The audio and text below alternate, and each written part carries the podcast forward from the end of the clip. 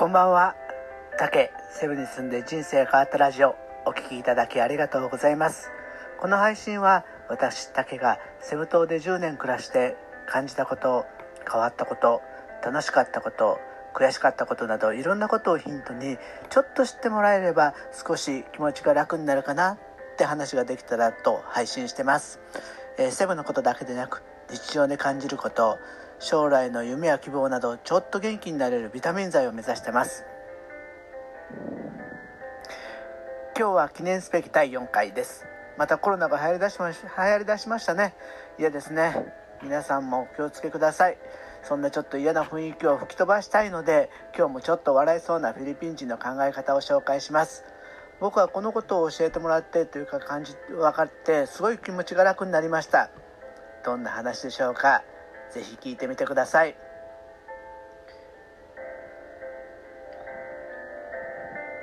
今日は実は幸せの話をしようと思います。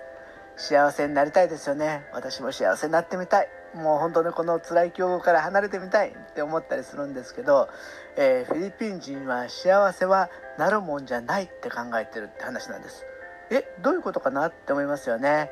えー、じゃあ日本人の感じる幸せとフィリピン人の感じる幸せってちょっと違うような気がしてるんですよね。例えば日本人の幸せで、まあ、例を考えてみるといい学校を出ていい就職先を見つけて、まあ、バッチリあの出あの出世もしてお金も貯まって駅前のタワーマンションに住んでみたい。これって幸せですよね。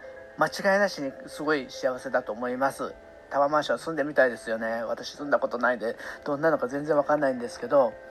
でも例えばその幸せって明日実現できるって言われるとちょっとそれは無理ですよね。だってまずはいい学校出ないといけないしいい学校出た後いい就職をしないといけない。そしてお金も貯めて駅前の空きタワー物件も探さないといけないってことだから本当になん叶うのは10年後わかんないわけですけどね。まあ早い人はもう2、3年で叶うのかもしれないですけど、まあともかく急に叶ったりしない。幸せは先の、先にあるもんだって感じじゃないですか。でもフィリピン人はちょっと違ってて、フィリピン人の幸せっていうのは、例えば今日お家に帰ったら私の大好きなハンバーグをお母さんが作ってくれていてあの家族仲良く、えー、ハンバーグを食べてその後テレビを見て大笑いしましたって感じなのだから今日私すっごい幸せっていうことがフィリピン人にとっての幸せなんですね。だから幸せはなるもんじゃない。つまり日常生活の中から見つけ出すものという考え方なんですよ。あこれって意外に素敵な考え方だなって思いました。だってあのー、幸せになりたいって思って自分が見つけるからあのお金もかからない。で幸せ自分が幸せだなって思ったら一瞬にして幸せになれる。だから今日からもう幸せなんですよ。今晩のあのディナーの時から幸せってことだからすごいそれはいい話ですよね。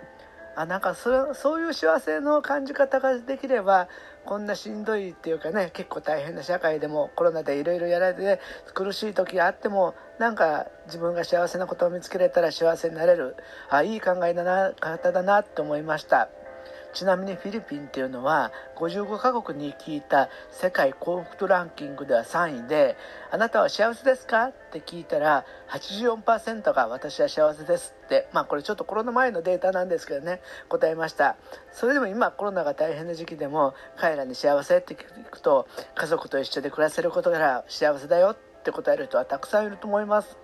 そんなフィリピン人の考え方ってすごい素敵だなって思います。どうでしょうか？ちょっと心が温かくなりましたよね。でもなぜあの一個ちょっと別の話をすると僕この考え方すごくできてるなって思うのはスラムに行った時なんです。ボランティアをやってたんでね。時々スラムに行ったりしたんですけどスラムって本当に1日1ドル以下で暮らしてる本当に大変な生活を強いられてる貧乏な人ばっかりが集まってるんですよね。だったらもうお家も貧しいし食べるものも食べれない。きっと毎日辛くて辛くてなんかすさんだ生活かなって思ったらスラムではやっぱりあのお母さんとか子供とかがすごくよく笑ったりしてるんですよね。お母さんは洗濯をもう手洗いですよ。たらいで手洗いしながらいろんな人と話しながらゲラゲラゲラゲラ笑ってる。